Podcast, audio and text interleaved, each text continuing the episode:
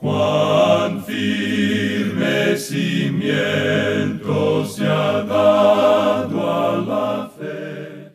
A través de la Biblia, un análisis de la Biblia libro por libro que le ayudará a crecer espiritualmente. Estos estudios fueron diseñados por el Dr. J. Vernon McGee. Acompáñenos en este fascinante recorrido a través de la Biblia. La palabra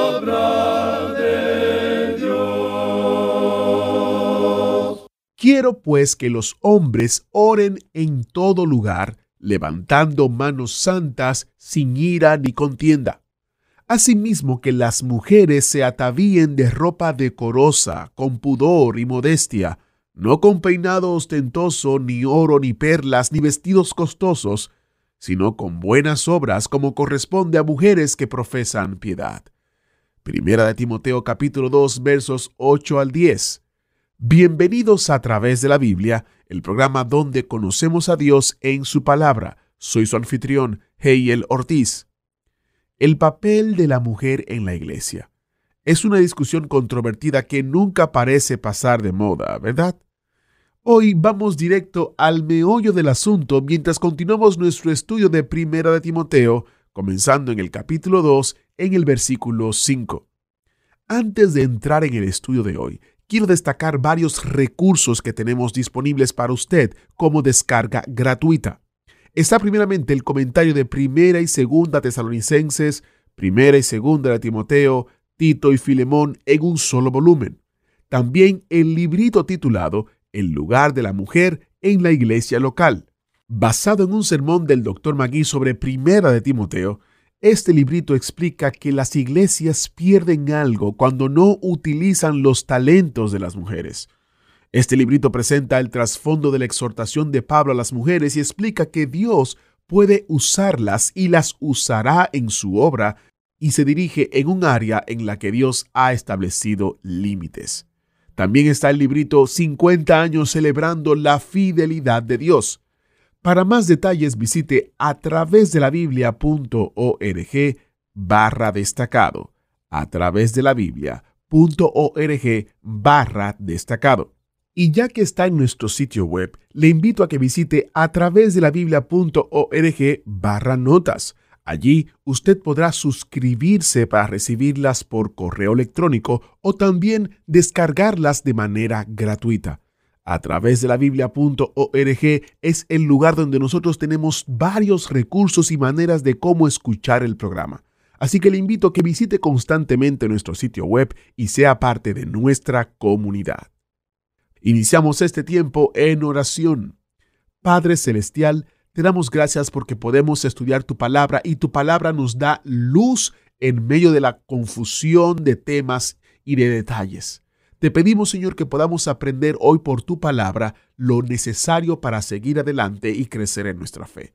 En el nombre de Jesús te lo pedimos. Amén. En nuestro estudio de hoy continuamos en la primera epístola del apóstol Pablo a Timoteo y volvemos al capítulo 2 que comenzamos en nuestro programa anterior y vamos a comenzar hoy nuestra lectura con los versículos 5 y 6, donde dice, Porque hay un solo Dios y un solo mediador entre Dios y los hombres, Jesucristo hombre, el cual se dio a sí mismo en rescate por todos, de lo cual se dio testimonio a su debido tiempo.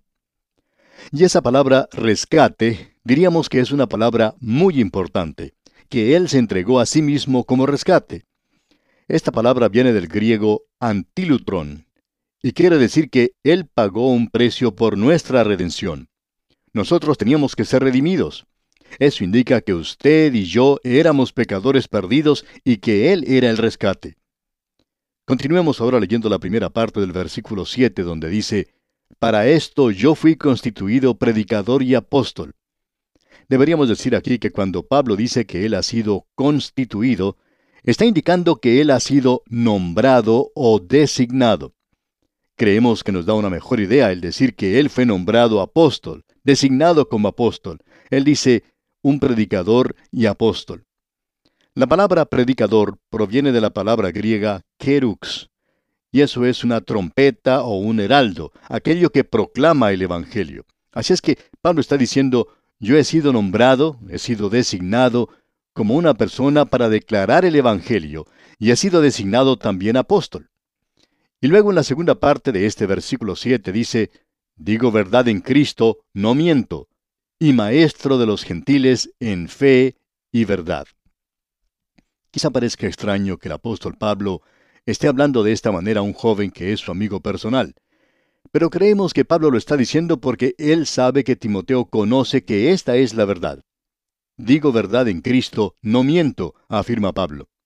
Y luego Pablo dice algo que él no le dijo a las iglesias, y maestro de los gentiles en fe y verdad. Pablo siempre dijo que él era un apóstol de los gentiles, y eso era cierto. Pero aquí él no solo dice que es eso, es decir, un apóstol para presentar el Evangelio, sino que él también es quien les va a enseñar a ellos. Creemos que eso es algo verdaderamente tremendo lo que dice el apóstol. Regresamos ahora una vez más a este asunto de la oración, y en el versículo 8 leemos, Quiero pues que los hombres oren en todo lugar, levantando manos santas, sin ira ni contienda. Esta es una declaración magnífica del apóstol Pablo. Cuando él está diciendo aquí, quiero, no creemos que él esté poniendo su propia voluntad en esto. Es el deseo de él. Deseo pues que los hombres oren en todo lugar. Es decir, que sea en todo lugar donde se reúnen los creyentes. Y esto se refiere a la oración pública, digamos de paso. Es muy obvio que esto se está refiriendo a una reunión pública. Y luego él dice, levantando manos santas. Esa era la costumbre de aquellos días. Se practicaba en la iglesia primitiva y revelaba la dedicación, la consagración en la vida de aquellos que estaban orando. Hay ciertas personas que acostumbran a hacer eso en sus reuniones y son criticados por hacer eso. Pero no debería ser así. No hay nada malo con hacer eso. Uno lo puede hacer así si eso es lo que siente hacer en ese momento, el levantar sus manos. Siempre hemos mostrado cierta excitación en hacer eso porque no estamos muy seguros de si mis manos están limpias o no, limpias físicamente y quizá limpias de otra manera también. El apóstol habla aquí de las manos como manos santas, y eso indicaría que esas manos están dedicadas, consagradas al servicio de Dios. Y amigo oyente, usted no debería levantar sus manos en una reunión si esas manos no están siendo usadas en el servicio de Cristo. Usted puede echar una mirada retrospectiva en su vida y decidir si tiene que levantar sus manos en una reunión o no. El apóstol dice aquí, levantando manos santas. Y esa era la costumbre de aquel día. Pablo está diciendo aquí que él quiere que ellos levanten sus manos santas sin ira ni contienda. Este asunto de sin ira indica que todos los pecados han sido ya confesados. Usted no necesita ir a Dios con ira en su corazón, con un espíritu amargado, preocupado, sino que usted puede ir a Él con sus pecados confesados y sin ninguna contienda o duda. Usted recuerda lo que el escritor del libro a los Hebreos dice en el capítulo 11, versículo 6. Pero sin fe es imposible agradar a Dios, porque es necesario que el que se acerca a Dios crea que le hay y que es galardonador de los que le buscan. Eso indica que tenemos que ir a Él en fe, en oración. Pensamos que una de las razones, y puede haber más de una, pero una de las razones por la cual las reuniones de oración no tienen más asistencia en nuestras iglesias, y en alguna otra oportunidad quizá consideraremos las otras diferentes razones, pero una de las razones que deseamos mencionar aquí es que a la gente le falta fe. No creen ellos que Dios va a escuchar y contestar la oración. Y al observar algunas reuniones de oración, y lo decimos con todo respeto, creemos que el Señor aparentemente está bostezando durante esa reunión de oración, ya que son tan aburridas. La reunión de oración debía ser hecha por aquellos, si usted se da cuenta de eso, aquellos que han confesado sus pecados, que ellos no vayan a ese lugar con odio o rencor en sus corazones y que vayan con fe, creyendo verdaderamente. Y esa es la clase de reunión que produce una buena reunión de oración. Ahora Pablo dice aquí en la primera parte del versículo 9, capítulo 2 de esta primera epístola a Timoteo, Asimismo que las mujeres se atavíen de ropa decorosa. Y llegamos ahora a este asunto de la vestimenta de las mujeres.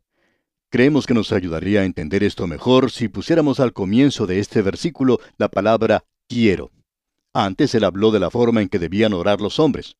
Ahora, de la misma manera, quiero pues que las mujeres oren de esta manera. Quisiéramos que usted, amigo oyente, nos escuche cuidadosamente porque lo que vamos a decir es algo de suma importancia y es algo que debemos notar en el día de hoy. Estamos viviendo en un tiempo cuando en realidad existen dos posiciones extremas en cuanto al lugar que la mujer debe ocupar en la iglesia local y visible, y todos ellos usan este pasaje de las Escrituras.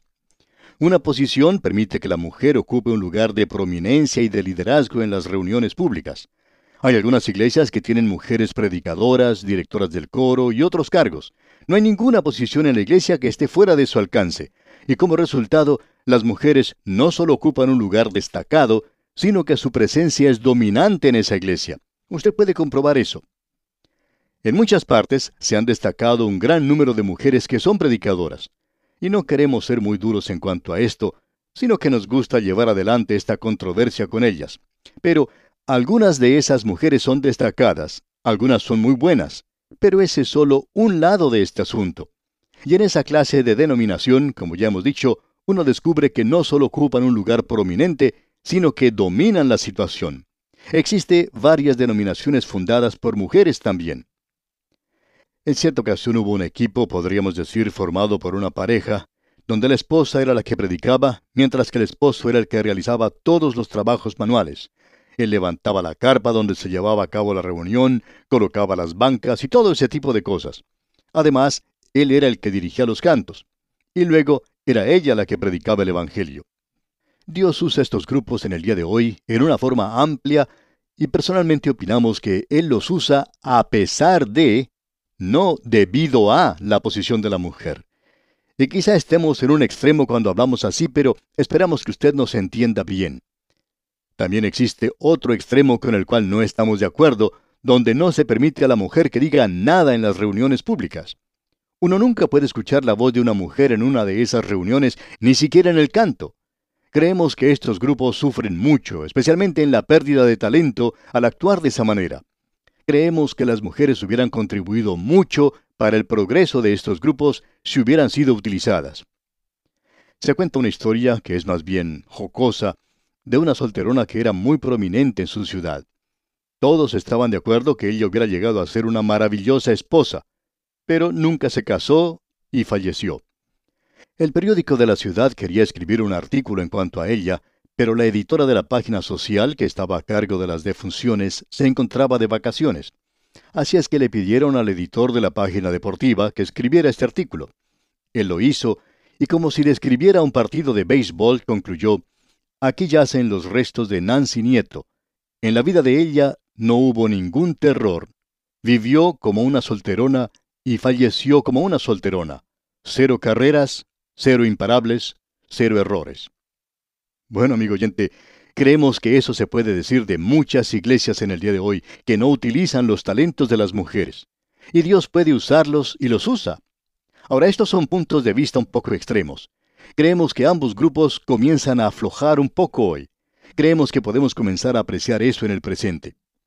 Ahora, ¿por qué existe tanta confusión en cuanto a este asunto bastante práctico? Bueno, veamos lo que tenemos aquí. Creemos que la confusión ha sido producto del mal entendimiento de este pasaje de las Escrituras en particular, así como también de algunos otros. Las personas que interpretaban esto no conocían muy bien el mundo romano en el tiempo del apóstol Pablo, y también existía cierta incertidumbre en cuanto a lo que Pablo estaba diciendo aquí. En primer lugar, vamos a apreciar el mundo de Pablo en aquel día. Ahora Dios ha utilizado a las mujeres, necesitamos comprender esto. Uno no puede leer la palabra de Dios sin notar cómo Dios usó a Débora, a la reina Esther y a Ruth. Y creemos que en la historia moderna también se destacan algunas mujeres, y hay multitud de mujeres aquí a quienes Dios ha usado en forma maravillosa. Pero amigo oyente, en el mundo romano, el principio femenino se encontraba en todas las religiones paganas y la mujer ocupaba un lugar muy prominente. Por ejemplo, podemos tomar el caso de la adoración a Afrodita en Corinto. Esa era probablemente una de las cosas más inmorales que existía, donde en realidad se hizo una religión de la prostitución y donde se podía encontrar miles de tales vírgenes en el templo de Afrodita, lugar que se encontraba en Acrópolis en Corinto. Estas mujeres no eran otra cosa sino prostitutas. Tenían su cabello enmarañado, y esa es la razón por la cual Dios habló en cuanto a que la mujer debía cubrirse su cabeza a causa de las religiones que existían en ese entonces. Ahora en Éfeso, donde se encontraba Timoteo, y donde Pablo había pasado algún tiempo, las mujeres ocupaban un lugar muy prominente. Allí se encontraba el templo de Diana, y todas esas religiones misteriosas tenían estas sacerdotisas. Y lo que Pablo está diciendo aquí es que este asunto del sexo no debe entrar en el asunto de la oración en público. Esperamos que usted le escuche a él con esto en mente. Veamos lo que él está diciendo. En primer lugar, él dice que esta es la manera en que los hombres deben orar. Ahora él está diciendo que esta es la manera en la cual deben orar las mujeres. Amigo oyente, lo que Pablo está diciendo es que las mujeres deben orar en público, pero él les está indicando la forma en que deben hacerlo cuando oran en público. El énfasis que se da aquí es sobre un adorno interno y no sobre algo externo. Escuchemos lo que dicen los versículos 9 y 10 de esta primera epístola a Timoteo capítulo 2. Asimismo, que las mujeres se atavíen de ropa decorosa, con pudor y modestia, no con peinado ostentoso, ni oro, ni perlas, ni vestidos costosos, sino con buenas obras, como corresponde a mujeres que profesan piedad. Lo que el apóstol Pablo está diciendo es lo siguiente, y es algo muy importante, que las mujeres deben orar en público, pero que cuando oran en público no tienen que vestirse desde el punto de vista del sexo, que ellas no tienen que presentarse ante Dios llenas de adornos como si quisieran llamar la atención desde ese punto de vista. Queremos indicar lo siguiente. Creemos que la mujer debe vestirse hoy tan bien como sea posible y lucir tan atractiva como pueda. No hay nada malo con esto, mientras ella esté tratando de agradar a su esposo, o si es soltera, a un hombre. No hay nada malo en esto. Cuando estuvimos tratando con lo que se decía ya en el último capítulo del libro de Proverbios, recibimos una carta que decía lo siguiente. Nunca pensé que llegaría el día cuando estaría escribiéndole mencionando una queja. Por lo general, yo siempre estoy de acuerdo con lo que ustedes dicen. Pero el otro día, cuando ustedes se encontraban tratando el tema del último capítulo de Proverbios, creo que ustedes pusieron el dedo en la llaga. Ustedes estaban aconsejando a los jóvenes cómo conseguir una esposa y ustedes dijeron, en primer lugar, estén seguros de que ella sea creyente. Estoy de acuerdo con eso. Luego ustedes dijeron, y si es posible que ella sea hermosa y bella. Bueno, no creo que eso sea algo bueno de decir. Después de todo, hay muchas mujeres comunes en comparación a las que realmente son hermosas. ¿Y a dónde irían ellas a parar si los hombres eligieran solamente las hermosas? Yo soy una de esas mujeres ordinarias, comunes, y estoy muy agradecida que mi esposo no eligió una de esas muchachas hermosas. De lo contrario, yo me hubiera perdido 25 años de una vida feliz en el matrimonio. No estoy enojada con ustedes. ¿Cómo podría estarlo cuando yo he aprendido tanto de la palabra de Dios? ¿Cómo podría estarlo cuando yo he aprendido tanto de las verdades que allí cualquier persona puede encontrar? Solo quería informarles que ustedes deberían decir algo en cuanto a mujeres como yo, a quienes el Señor decidió no bendecir con una belleza física. Muy bien, deseamos ahora decir algo a esta señora y a las demás que nos están escuchando.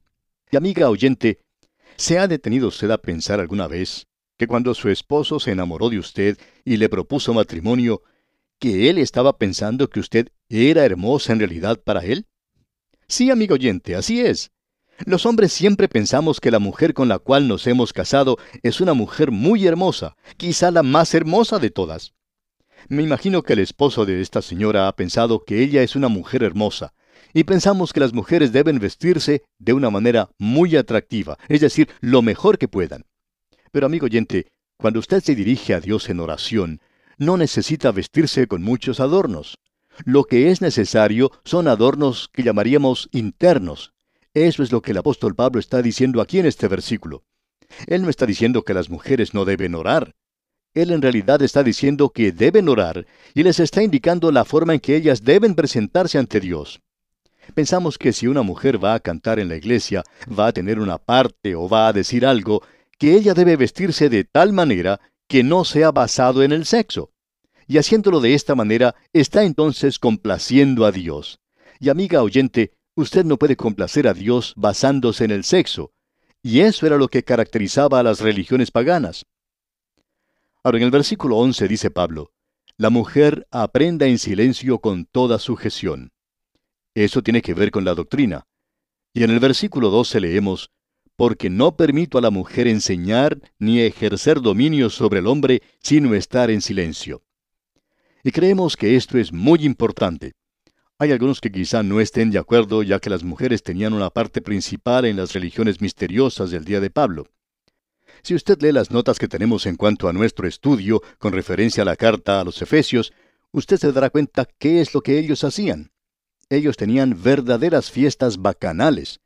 Y Pablo está advirtiendo a las mujeres aquí que no deben hablar públicamente con la idea de hacer un llamado basado en el sexo, y él les prohibió directamente el hablar en lenguas. Lo vemos allá en la primera epístola a los Corintios, capítulo 14, versículo 32. Ahora notemos lo que dicen aquí los versículos 12 al 15 de este capítulo 2 de la primera epístola a Timoteo. Porque no permito a la mujer enseñar ni ejercer dominio sobre el hombre, sino estar en silencio. Porque Adán fue formado primero, después Eva. Y Adán no fue engañado, sino que la mujer, siendo engañada, incurrió en transgresión pero se salvará engendrando hijos si permaneciere en fe, amor y santificación con modestia. Para terminar, permítanos decir lo siguiente.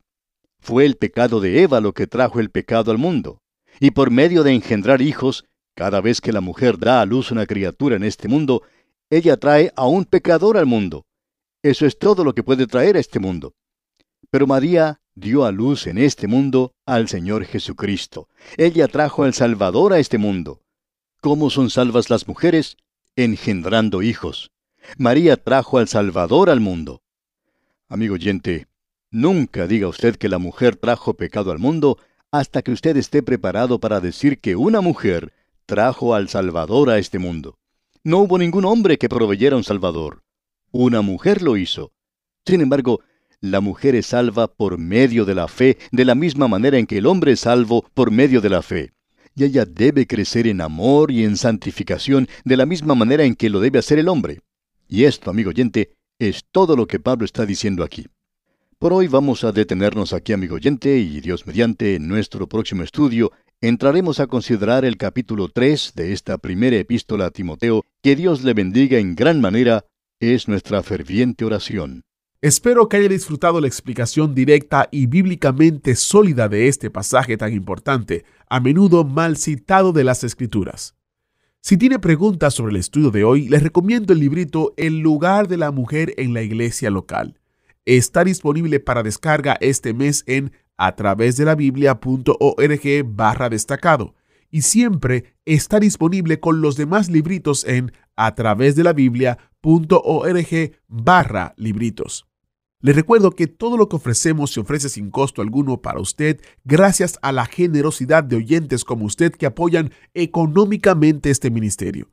Como decía el doctor Magui, agradecemos su ayuda para poner gasolina en el tanque o un nuevo juego de llantas en el autobús bíblico para que podamos continuar con este fascinante recorrido.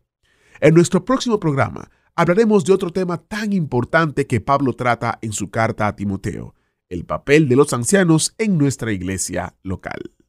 Agradecemos que nos acompañara en el estudio de hoy. Le invitamos a que visite nuestro sitio en internet a través de la biblia.org. Ahí puede suscribirse para recibir las notas y bosquejos de lo que estamos estudiando y noticias del ministerio. También encontrará la variedad de libros y materiales gratuitos que tenemos para usted. El sitio es a través de la biblia.org. Todo lo que hacemos es posible gracias al Señor y a personas como usted que se unen a nosotros en la obra de llevar la palabra entera al mundo entero. A través de la Biblia es una producción de Radio Transmundial.